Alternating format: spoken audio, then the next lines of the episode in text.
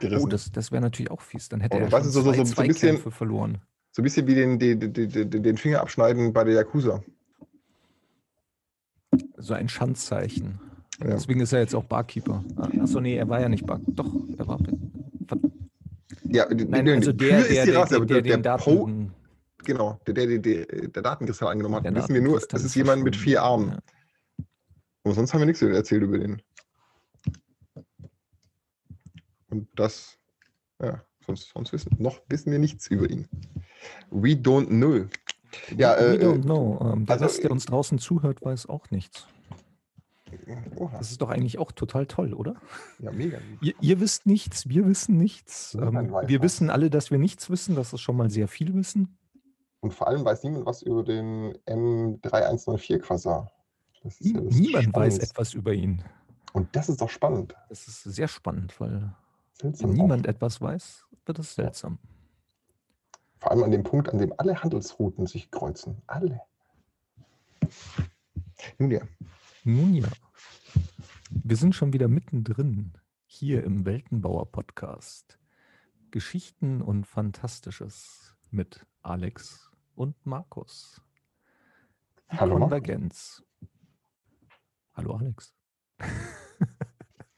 Das üben wir noch. Das üben wir Ja. noch. Das, vom Timing her war das. Ja, das so- Timing kriegen wir noch hin. Also ihr, wenn ihr uns weiter zuhört, werdet ihr auch ein besseres Timing von uns mitkriegen. Die Konvergenz. Episode 3. Was? Das ist absolut inakzeptabel. Überhaupt nicht. Auf gar keinen Fall. Das war die einzige Bedingung, die wir hatten. Du wirst jetzt sofort zurückgehen und den richtigen Datenschlüssel verlangen. Das ist absolut inakzeptabel. Wir können doch überhaupt nicht unserer Bevölkerung erklären, wofür ihre kollektiv gesammelten Ressourcen rausgeschmissen werden, wenn wir so etwas zurückbekommen. Aber, Damit- also unsere Quellen haben, ha- haben doch gesagt, dass es genau dieser Datenschlüssel ist. Er, er muss, er muss es sein. Also, wir wissen überhaupt nicht, was wir mit diesen Daten anfangen sollen. Das Nächste, was eine Übersetzung auch gleichkommt, sind irgendwelche Kochrezepte. Es muss ein Missverständnis gewesen sein.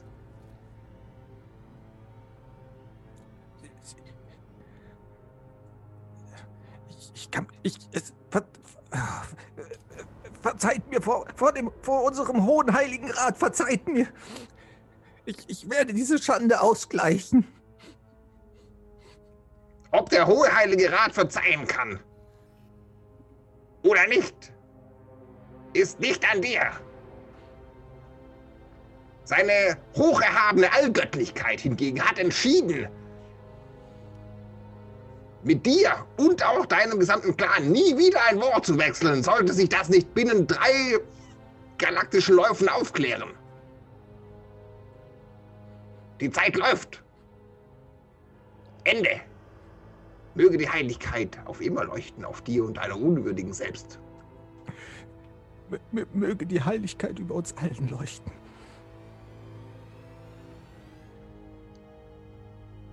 Damit wird der Bildschirm schwarz. Und Meknatok, der Botschafter der Pyr, steht vor der Konsole wie der sprichwörtliche nasse Pudel.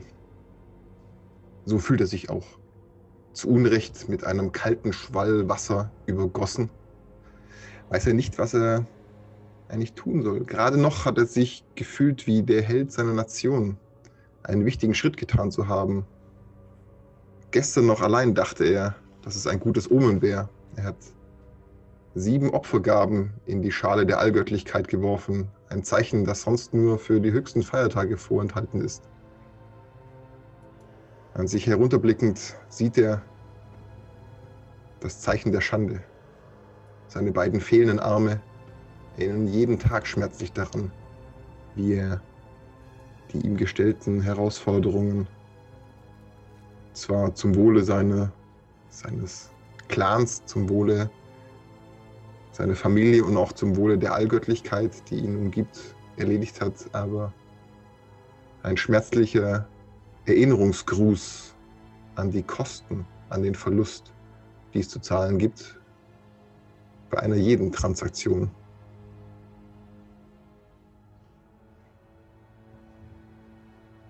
Und eins war Megnatok klar.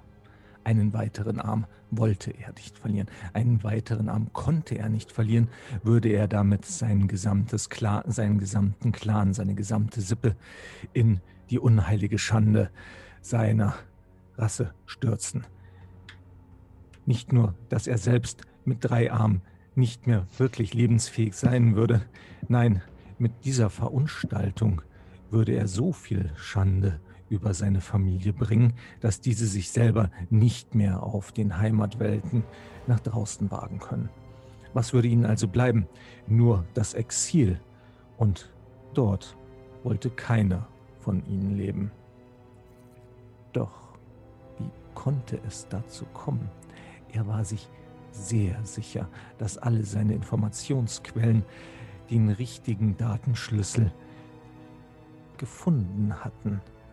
Wie konnte es also sein, dass ihm jetzt eben jener Erfolg so durch seine verbliebenen vier Hände geglitten ist? Megnatok entschließt sich, das Einzige zu tun, was ihm übrig bleibt. Er musste diesen, diesen wurmhaften Winzling, diesen Vertreter dieser unwürdigen Rasse, die sich der Menschheit nennt, zu einem ehrenhaften Zweikampf fordern. Das ist natürlich lächerlich. Magnatok ist mehr als doppelt so groß als dieser, als dieser Winzling. Er würde ihn zerquetschen mit, mit einem einzigen Hieb. Aber auf der anderen Seite, das war verboten. Die Konvergenz macht es eindeutig klar, dass jegliche Art von physischer Konfrontation die nicht zu einem sportlichen Wettstreit gehört, verboten ist. Was also tun? Und auf einmal fiel es Megnatok wirklich wie, wie der Aufgang der zweisternigen Sonne über der Heimatwelt der Pyr auf. Natürlich. Diesen Konflikt kann man nur im sportlichen Wettstreit regeln. Ha, aber welcher Sport welche Art von sportlichem Wettstreit ist überhaupt möglich zwischen, zwischen zwei so unterschiedlichen Rassen? McClintock würde darüber nachdenken müssen. Und wo besser kann man nachdenken als auf dem Promenadendeck mit dieser großen gläsernen Kuppel, die die Aussicht auf den Pyr, auf den Prux, wie die Pyrinen, den einzigen großen Stern, um den diese winzige Station kreist, eben freigibt. Er machte eine geistige Notiz an sich diesmal. Sollte es etwas geben, was sein Wohlfallen erregt, nicht die Arme in die Höhe zu recken, denn es würde die Gefahr bestehen, dass seine am weitesten oben am Körper gelagerten Arme die Glaskuppel erreichen und eine unbessere Bewegung könnte die strukturelle Integrität dieser ganzen äh, Anlage gefährden. Mit diesem Hinterkopf macht Magnatok sich auf den Weg aufs Promenadendeck.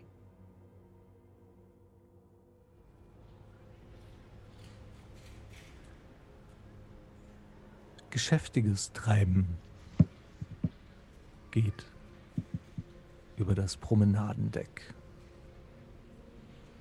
Servex betrachtet das Schauspiel neben, unter und über ihm, das sich über dem Promenadendeck erhebt.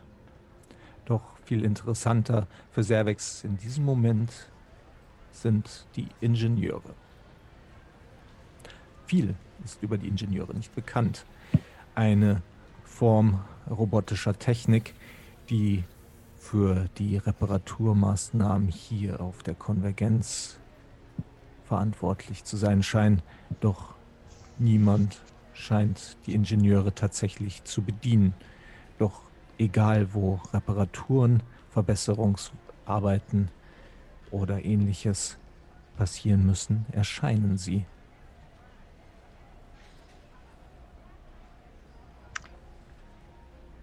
Ein anderer Pür hat einmal ganz zu Beginn, als die Station zum ersten Mal aufgefallen ist und als die ersten Untersuchungen liefen, einen dieser Ingenieure in eine Luftschleuse gesteckt und ihn hinausgeschleudert. Das Ergebnis war bemerkenswert. Nicht nur, dass nach kurzem Trudel durch das All diese Art von Maschinenentität sich einfach in molekulare Bestandteile zerlegt hat. Nein, vielmehr schien sie direkt am Ort vor der Luftschleuse wieder durch eine Art Materietransport zusammengesetzt worden zu sein. Also quasi so eine Art Beamen. Man hat es bisher nicht geschafft, dieses Phänomen irgendwie zu erklären, aber es ist, scheint die einzige Erklärung, zumindest für die äh, Raffianer gewesen zu sein, deren, deren äh, Tri-Entität ein enormes Potenzial an Verständnis von komplexen Sachverhalten gegeben und inhärent zu sein scheint. Nein, für die Pyr war es klar. Es war göttliches Wirken. Da blieb kein Zweifel dran. Dennoch war es bemerkenswert, dass trotz einem solcher Art von Ausbruch keinerlei Konsequenz äh, aufgetaucht zu sein scheint. Nein, vielmehr im Gegenteil. Die verschiedenen Baustellen, die verschiedenen Tätigkeitsbereiche der Ingenieure haben sich nach dieser Art von Zwischenfall nur noch weiter verstärkt. Man sah plötzlich viel mehr Maschinenentitäten, die die Station weiter vorangetrieben haben, die neue Quartiere erschaffen haben. Mit jedem jedem Lauf um die Sonne, um die die Konvergenz kreist, kamen neue Module dazu, neue Bereiche und just immer genau in dem Moment, als ein neuer Bereich fertiggestellt zu sein schien, ist auch eine neue Rasse aufgetaucht. Als ob es bereits vorherberechnet wäre, wann welche Delegation genau wo auftaucht und welche Bedingungen diese neue Rasse, die neue Delegation zur friedlichen Existenz, zur Koexistenz mit den anderen brauchen würde. Friedliche Koexistenz, ein gutes Stichwort, denn darüber musste Servex schon sehr, sehr lange nachdenken. An seiner Aufgabe als Sicherheitsberater für den Staat der Pür hier auf der Konvergenz war ihm schon lange klar, dass so viele unterschiedliche Rassen aus den unterschiedlichsten Bereichen der Galaxien nicht immer friedlich miteinander koexistieren könnten. Vielleicht sogar gar nicht können oder nicht wollen, auch wenn unter dem Deckmantel der Konvergenz natürlich der friedliche Mantel über allen liegt. Doch so in seinen Gedanken tief Nachhängend legten sich vier Arme neben ihm über das Geländer des Promenadendecks, an dem er stand. Damit war ihm klar, wer ihn gerade besuchte. Ah, mein Freund Megnatok, was kann ich für euch tun? Ich habe ein Problem. Ein wirklich großes. Von der Heimatwelt ist aufgrund von Gründen, die nicht weiter interessant sind, mir eine Aufgabe übertragen worden. Ich muss eine Art Konflikt lösen zwischen mir und diesem Mensch. Aber mir fällt nichts ein, wie ich einen Konflikt lösen könnte. Ich kann ja nicht zu ihm hingehen und ihn einfach herausfordern zu irgendeiner Art von Ritual, was auch nur annähernd akzeptabel wäre. Das verbieten die Regularien der Konvergenz. Was ich aber tun kann, ist, ihn zu einer Art sportlichen Messen herausfordern. Und da beginnt mein Problem. Nämlich, ich weiß nicht, welche Art von Wettstreit adäquat wäre für, für so ein winziges, zerbrechliches Wesen wie diese Menschen.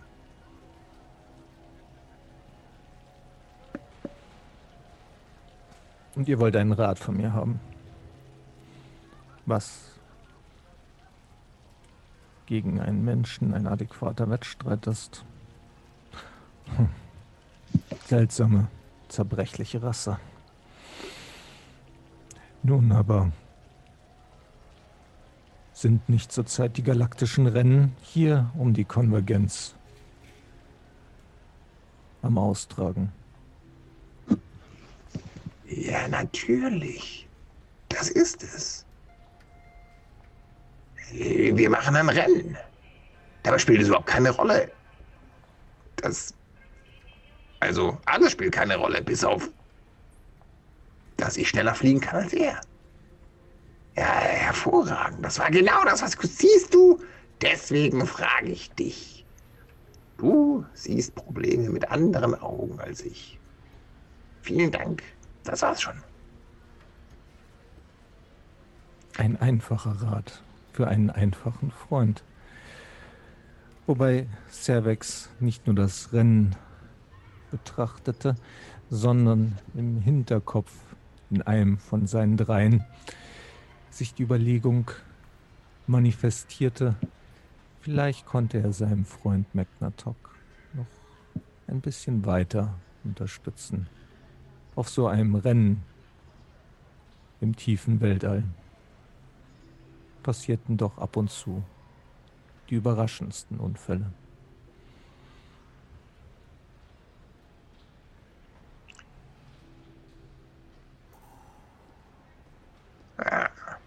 Ja, das stimmt wohl. Vielleicht schon, aber ich bin nicht sicher. Magnatok Magnatok muss daran denken. Magnatok muss daran denken. Magnatok muss daran denken. Dieses Gemurmel zu sich selbst, als sich der Pyr umdrehte, war nichts Neues. Es war eine Art vertraute Verhaltensweise. So wie es aussieht, haben Pyr kein allzu langes Gedächtnis und müssen die Dinge, die wichtig sind, in regelmäßigen Abständen zwischen drei und fünf Mal wiederholen. In diesem Fall ging es wohl darum, dass äh, Magnatok sich selbst daran erinnerte, nicht nach oben zu springen und die Glaskuppel zu zertrümmern, woraufhin alle Besucher des Promenadendecks unausweichlich in die Weiten des Alls gesogen worden wären. Dafür sind wir alle dankbar.